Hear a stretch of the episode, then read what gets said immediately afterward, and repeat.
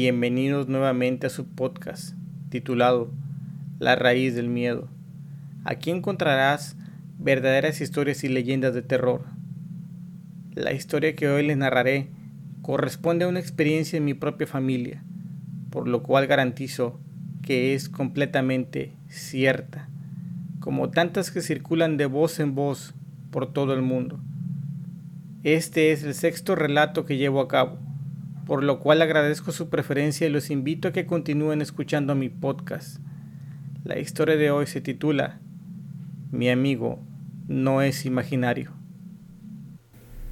Mi familia y yo nos encontrábamos apretados de dinero mientras vivíamos en Puente de Isla, Morelos, así que decidimos migrar hacia la ciudad de Tijuana, Baja California.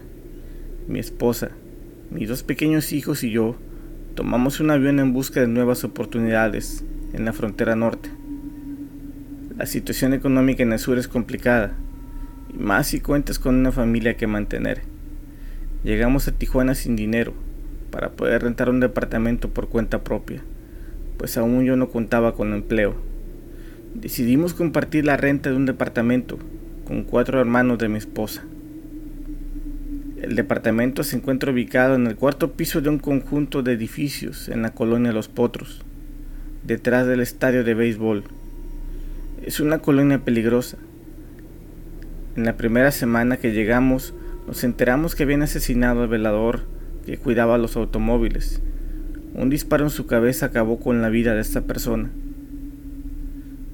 Dos semanas después de instalarnos encontré un empleo. En Tijuana es común encontrar turnos de trabajo de día o de noche.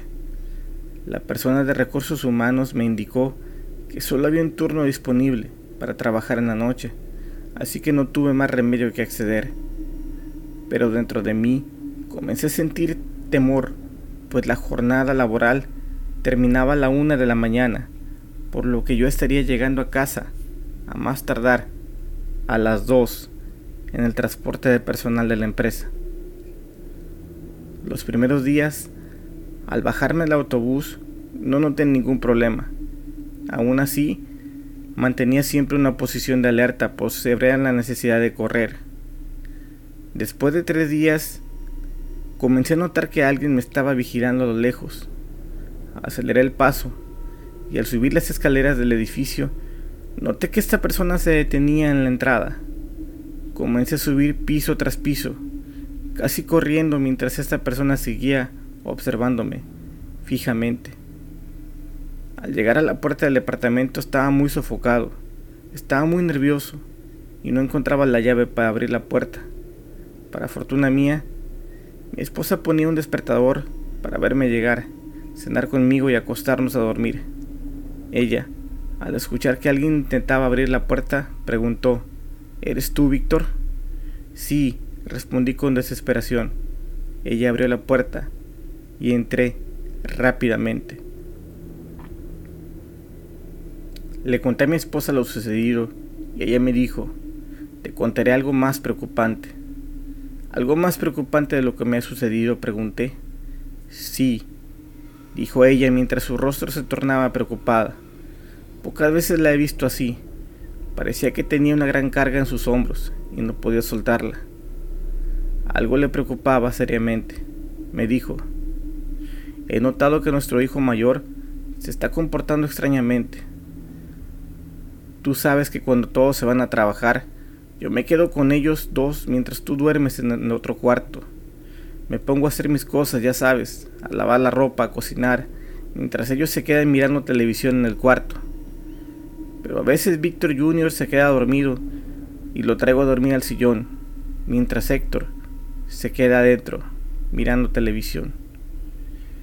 Llevo dos días escuchando que él habla con alguien. ¿De qué estás hablando? Le pregunté con preocupación. Sí, en una ocasión pasé al baño y la puerta del cuarto estaba entreabierta. Entonces se me hizo extraño escuchar la voz del niño. Él estaba teniendo una conversación con alguien. No pude escuchar con quién, Solo escuché la voz de Héctor.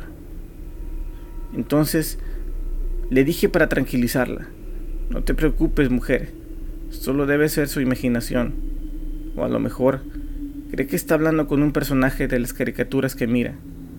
No, Víctor, no es así. A veces la televisión está apagada, respondió ella. Ahí fue realmente cuando me preocupé. Por supuesto que traté de que ella no lo notara, así que decidí comprobarlo por mí mismo. Al siguiente día tocaba descansar del trabajo.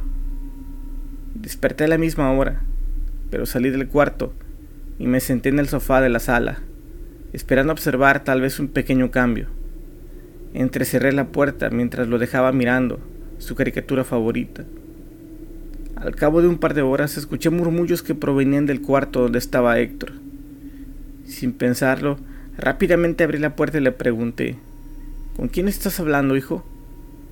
El niño de apenas cuatro años quedó en silencio por unos segundos y me dijo, Con nadie, papá. Estaba hablando solo. Ese día ya no tuve certeza de escuchar algo extraño. Al siguiente día realicé el mismo ejercicio en espera de que algo se presentara para poder actuar rápidamente. Nuevamente dejé entreabierta la puerta del cuarto me acerqué lentamente. Escuché hablar a mi hijo. Estaba teniendo una conversación extraña. No pude entender lo que decía, pero comprobé que era verdad. Él tenía un amigo imaginario y yo tenía que averiguar qué intenciones tenía con él. Traté de conservar la calma. Llamé a Héctor a la sala y con un tono de voz relajado le pregunté, ¿con quién estás hablando, hijo? Héctor sintió más confianza y me dijo, es que Pepe no quiere que les diga. ¿Pepe? ¿Quién es él?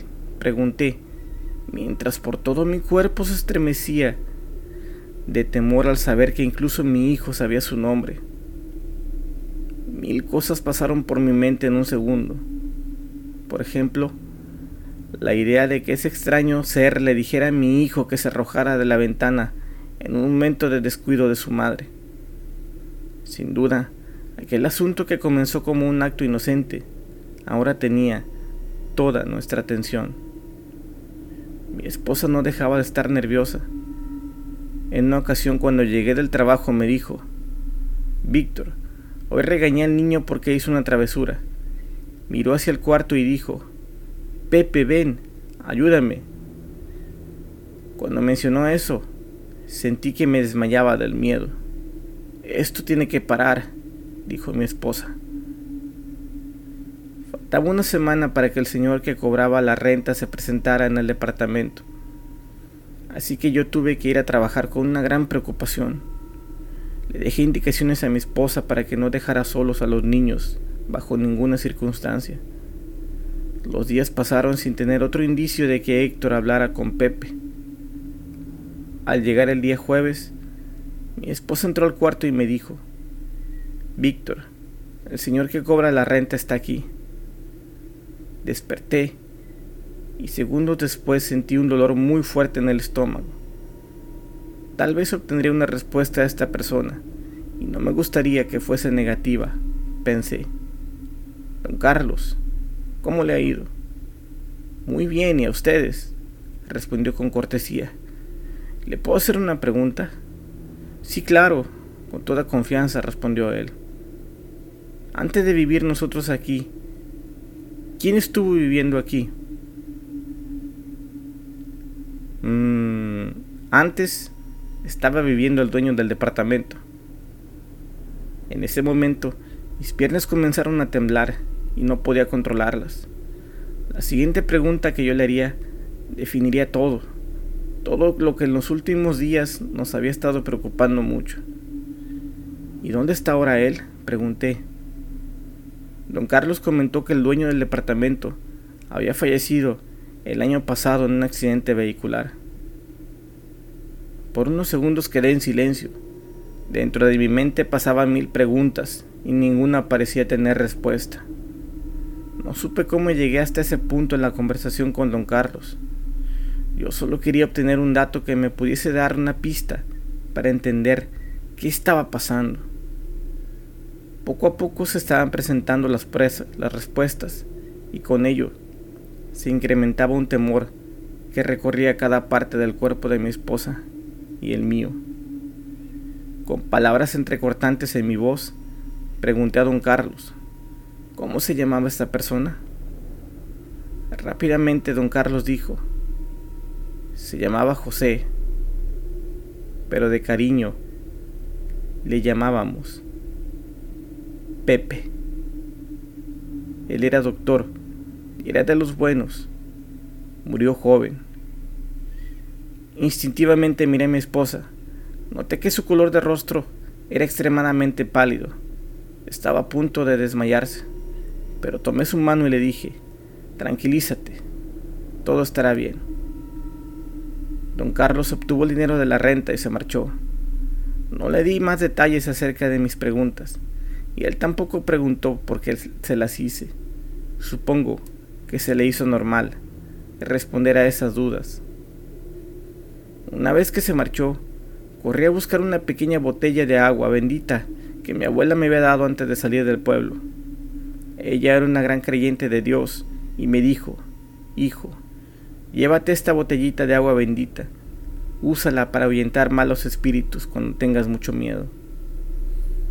Parecía como si todo lo que mi abuela me hubiese dicho estuviese ciertamente acertado, como si ella supiera que yo necesitaría aquella herramienta.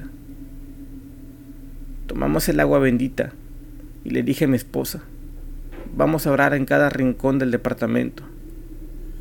Ella sintió con su cabeza y comenzamos a orar. Mientras lo hacíamos, yo tomé una actitud pasiva, pero al mismo tiempo con autoridad. Y entonces dije, Pepe, no queremos que le hagas daño a nuestro hijo. Sabemos que falleciste trágicamente. Queremos ayudarte a que cruces y llegues a Dios, que tengas descanso eterno. En el nombre de Dios, te pedimos que dejes en paz a nuestro hijo. El ambiente del departamento se tornó tenso mientras pronunciábamos las oraciones, hasta llegar a un punto en el que comenzamos a sentir que nuestros músculos se relajaban lentamente. No sé cómo explicarlo. Era una paz difícil de describir que invadía nuestra mente. Después, de orar y arrojar agua bendita a las paredes, jamás volvimos a escuchar que nuestro hijo hablara con alguien escondidas en ese departamento. Pepe obtuvo el descanso eterno que tanto estaba buscando.